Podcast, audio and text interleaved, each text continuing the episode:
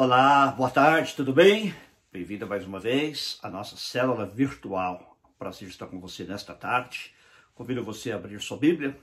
Nós vamos hoje ler várias passagens. Semana passada começamos a falar sobre salvação, mais especificamente sobre aspectos da salvação. E hoje queremos continuar dentro deste tema.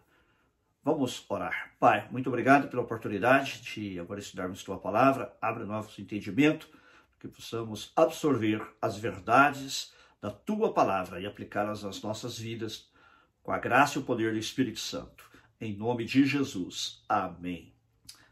Quero pedir que você também compartilhe com seus amigos, nas suas mídias sociais, este estudo também que eu creio que poderá edificar muitas vidas. Semana passada nós falamos sobre o aspecto da salvação, que é a regeneração e a justificação as quais ocorrem quando a pessoa aceita Cristo como seu Senhor e Salvador.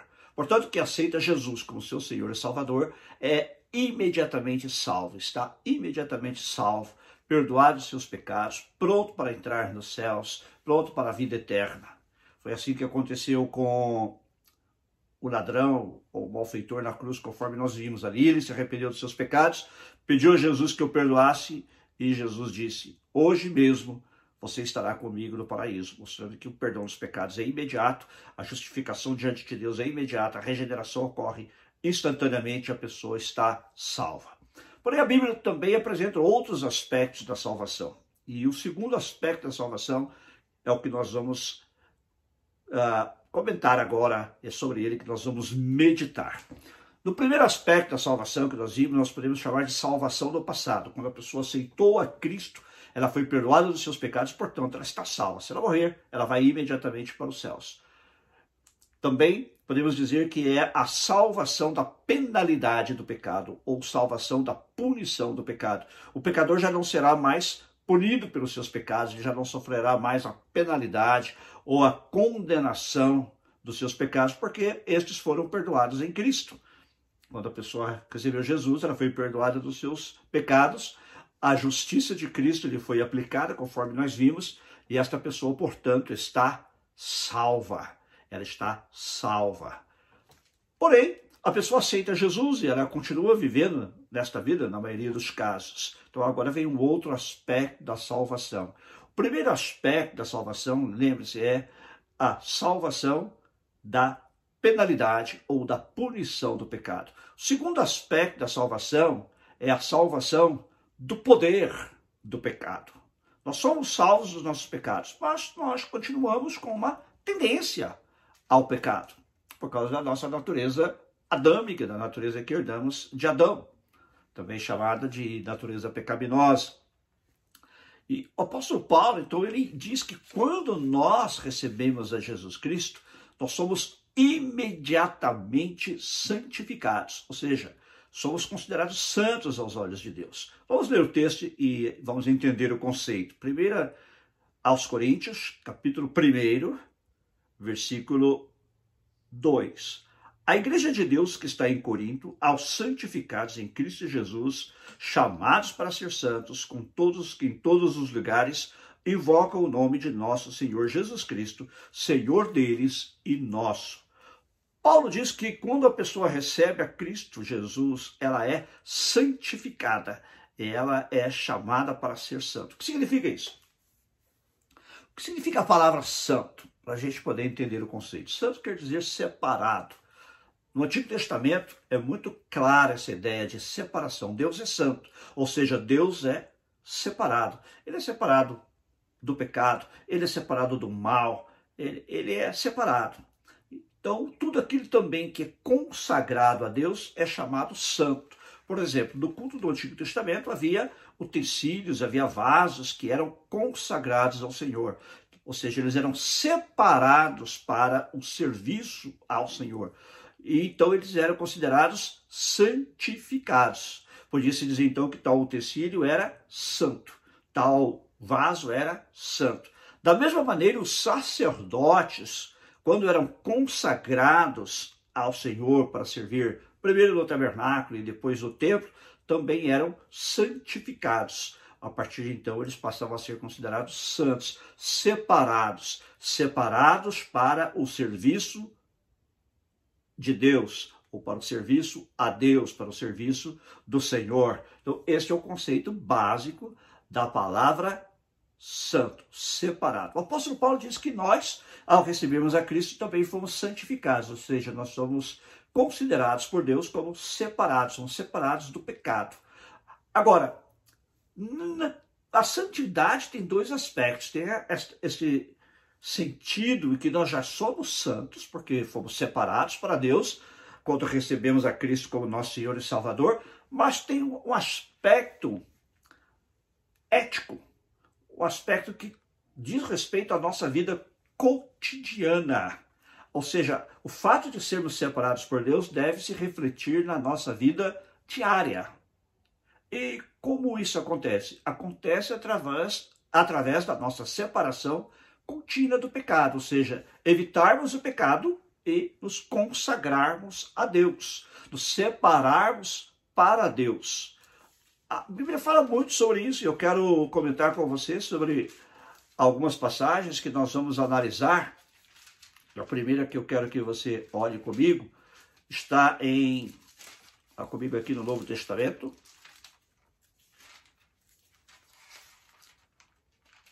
Está em 1 Pedro, capítulo 1,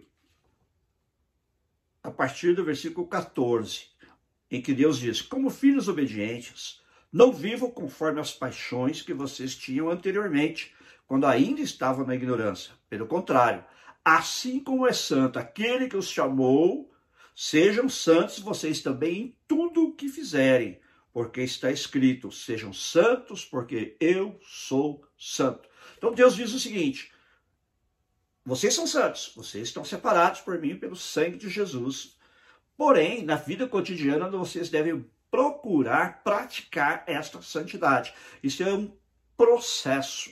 Isso não acontece da noite para o dia. Ninguém se torna totalmente santo da noite para o dia. Deus é perfeitamente, absolutamente santo. Porém, nós, por causa desse conflito que existe dentro de nós, entre nossa nova natureza, que quer fazer a vontade de Deus, e nossa velha natureza, que quer fazer a vontade da nossa carne, nós não somos totalmente santos. O apóstolo Paulo fala um pouco sobre isso quando ele diz assim: olha, eu quero fazer o bem com a minha mente.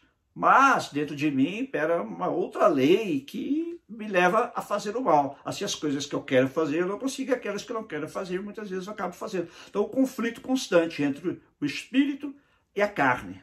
Por isso é que Deus diz para o seu povo: sejam santos como eu sou santo.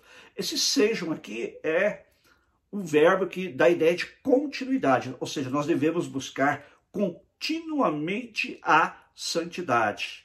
E este processo de buscar a santidade continuamente é chamado de santificação. Conforme a gente acabou de ler aqui, uh, o apóstolo Pedro deixa isso muito claro. Isto está ligado à nossa vida cotidiana. Ele diz assim: ó, como filhos obedientes, não vivam conforme as paixões que vocês tinham anteriormente. Vocês não vivam mais presos, dominados pelo pecado como vocês antes viviam.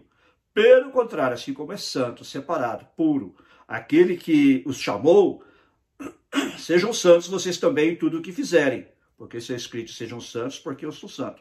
E no capítulo 2 da mesma carta, Pedro diz o seguinte, aqui no versículo 9: Vocês, porém, são geração eleita, sacerdócio real, nação santa, povo de propriedade exclusiva de Deus, a fim de proclamar as virtudes daquele que os chamou das trevas para a sua maravilhosa luz. Nós somos separados das trevas, estamos na maravilhosa luz do Senhor, porém, nós agora, como povo de Deus, sendo uma nação santa, separada para Ele, devemos viver como tal. Ou seja, isso vai se refletir na nossa ética. O fato de estar buscando a santificação, estar buscando a santidade, vai se refletir na maneira como eu vivo, naquilo que eu falo, naquilo que eu penso, como eu ajo, e minhas atitudes, todas essas coisas na minha vida é que vão demonstrar que eu estou me santificando.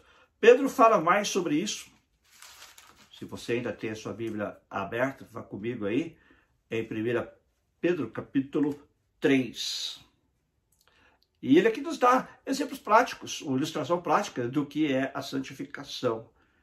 Ele diz assim, a partir do versículo 10: Pois aquele que quer amar a vida e ter dias felizes, refreia a sua língua do mal e evite que os seus lábios falem palavras enganosas. Afaste-se do mal e pratique o bem, porque busca a paz e pense por alcançá-la porque os olhos do Senhor repousam sobre os justos e os seus ouvidos estão abertos às suas súplicas. Mas o rosto do Senhor está contra aqueles que praticam o mal.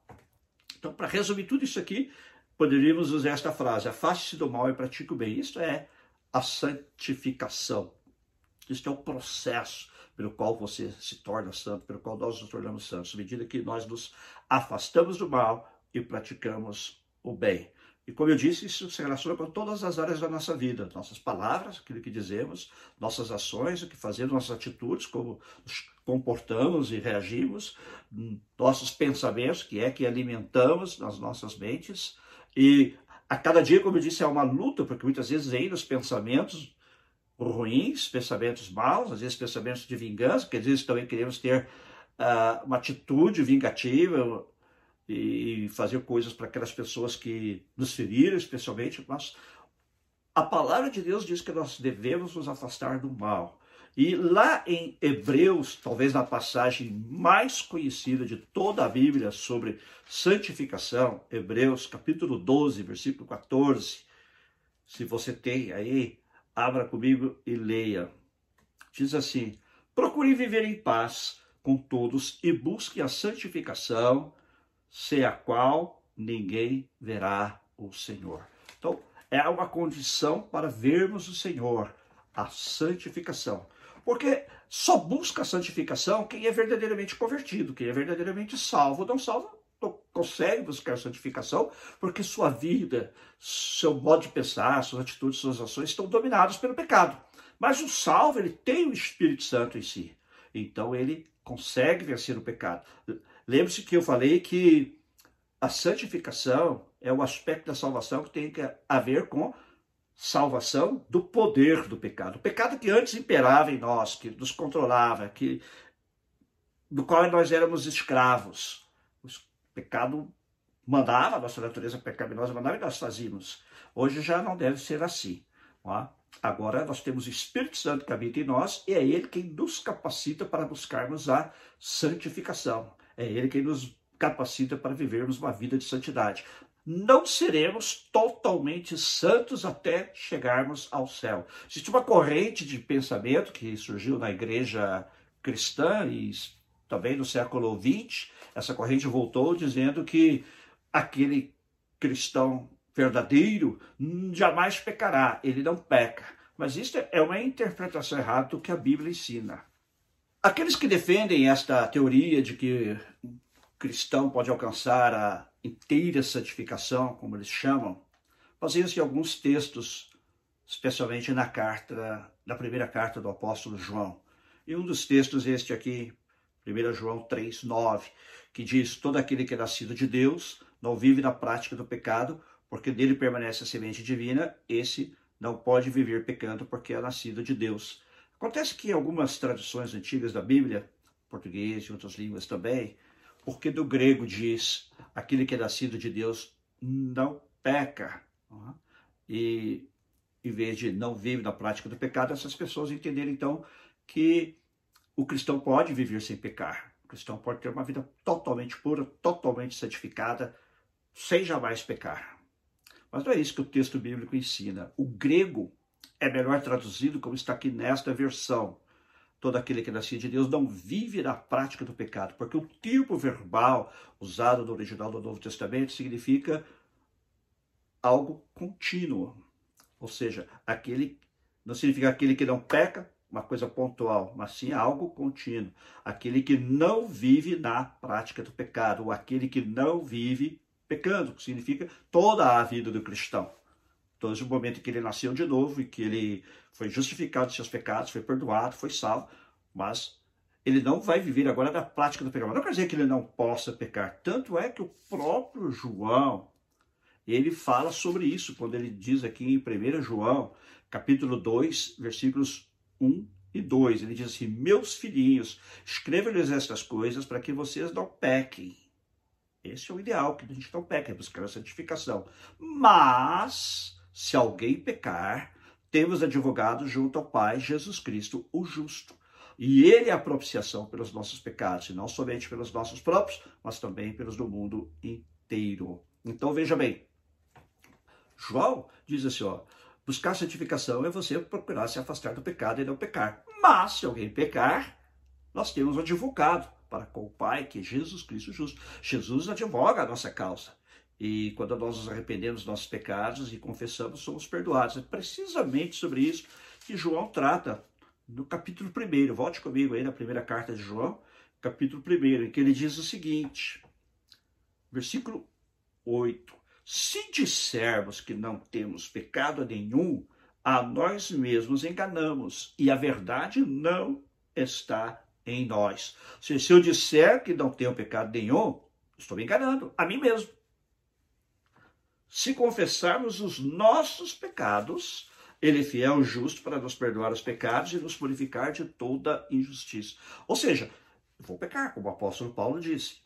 Tá? Aquela coisa dentro de mim, aquele conflito que às vezes eu acabo praticando o mal que eu não quero. Mas quando eu reconheço, confesso meus pecados, Deus me perdoa e me purifica de toda injustiça. E no versículo 10 ele continua dizendo: Se dissermos que não cometemos pecado, fazemos dele o mentiroso e a sua palavra não está em nós. Veja bem aqui, João não está escrevendo a incrédulos, pessoas que precisam da conversão, ele está falando com cristãos. E ele diz que nós dissermos que não temos pecado, enganamos a nós mesmos e a verdade não está em nós. E se dissermos que não cometemos pecado, fazemos dele, de Deus, um mentiroso e a sua palavra não está em nós. E então ele acrescenta: Eu escrevo a vocês para que vocês não pequem, mas se alguém pecar, temos um advogado para com o Pai, com Jesus Cristo o justo. Então, esse deve ser o ideal das nossas vidas, o ideal da nossa vida cristã. Buscar sempre a santificação. Buscar sempre ser libertos do poder do pecado. Porém, nós conviveremos com o pecado enquanto estivermos nesta terra, porque a terra caiu sob maldição de Deus por causa do pecado do primeiro homem, e nós trazemos ainda em nós, embora já tenhamos o Espírito Santo em nós, e trazemos em nós a nossa natureza pecaminosa, que se a qual então nós não seríamos tentados, nós somos tentados exatamente porque temos uma natureza pecaminosa. O único que não sofreu tentação interna foi o próprio Jesus. Jesus, por ser inteiramente santo, inteiramente puro, ele só era tentado de fora. Ele foi tentado pelo diabo, ele foi tentado pelos fariseus, pelos saduceus, mas ele não tinha essa propensão ao pecado quanto nós temos. Mas nós podemos vencer o pecado nas nossas vidas. Então, ser totalmente, absolutamente puros e santos, isso só acontecerá quando chegarmos ao céu, e é o terceiro aspecto da salvação que nós vamos analisar na próxima vez. Mas nós podemos vencer o pecado diariamente nas nossas vidas, e se por acaso cometemos algum pecado, confessamos o pecado, o Senhor nos perdoa e continuamos e seguimos buscando a santificação. E este é o propósito de Deus. E assim o pecado vai perdendo o poder nas nossas vidas. Eu costumo dizer o seguinte, que na vida do incrédulo, o pecado é a regra, porque ele é dominado pelo pecado, ele não tem escolha. Mas na vida do salvo, o pecado é a exceção, ou pelo menos deveria ser a exceção. Ou seja, eu posso, com a ajuda de Deus, vencer o pecado. Como é que eu me santifico? O apóstolo Pedro nos deu aqui algumas coisas práticas, né? afastar-nos do mal, cuidar com a nossa língua, nossos atos, etc. Porém, quem nos santifica é o Espírito Santo. Então eu me santifico me submetendo ao Espírito Santo, porque sozinho eu não consigo conter a minha língua, eu não consigo dominar as minhas atitudes. A Bíblia diz que o domínio próprio, inclusive, né, o autocontrole, é fruto do Espírito Santo. Então, graças a Deus, eu tenho o Espírito Santo, você tem o Espírito Santo que nos ajuda, nos capacita para vencermos o pecado, enquanto aguardamos a salvação final, que é o nosso encontro com Cristo. Amém? Espero que este estudo tenha sido esclarecedor para você e que você seja edificado. Gostaria de orar agora com você. Pai, muito obrigado por esta maravilhosa verdade da tua palavra, de que nós já fomos salvos em Cristo Jesus. Estamos salvos, aqueles que aceitamos a Cristo como nosso Senhor e Salvador. Se morrermos, vamos imediatamente estar com o Senhor da glória. Porém, Senhor, enquanto permanecemos nesta terra, temos também, embora já tenhamos santificados por Ti, tenhamos sido, tenhamos sido separados por Ti e sejamos considerados santos aos Teus olhos, temos que nos consagrar diariamente a Ti, temos que buscar diariamente a santificação, por causa desse conflito que há entre espírito e a carne em nós, aquelas duas leis, como diz o apóstolo Paulo, que batalham dentro de nós. E, Senhor, ajuda-nos a buscar sempre a santificação, reconhecendo que não podemos vencer o pecado da nossa própria força, mas podemos vencê-lo com o Espírito Santo. O pecado pode deixar de ser a regra em nossas vidas e passar a ser a exceção. Que assim seja da, das nossas vidas, da minha vida, da vida dos meus irmãos, Pai. E aquela pessoa que ainda não conhece a Cristo, fala agora o seu coração para que ela também deseje a salvação. Em nome de Jesus. Amém. Amém. Deus te abençoe.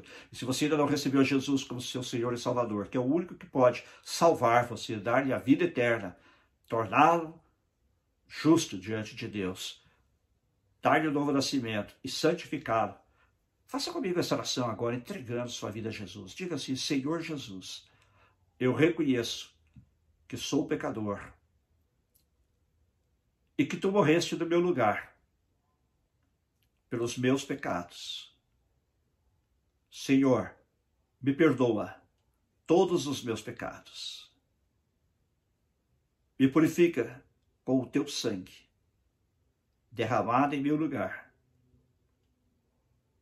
na cruz do Calvário, e me ajuda a te servir todos os dias da minha vida.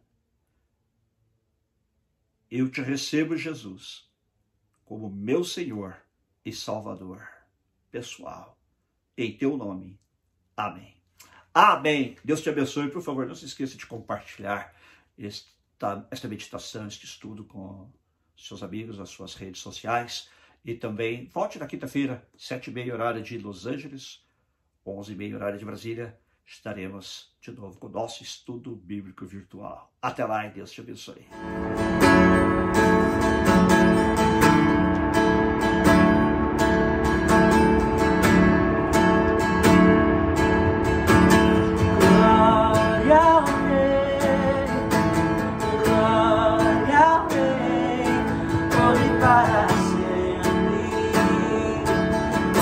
God.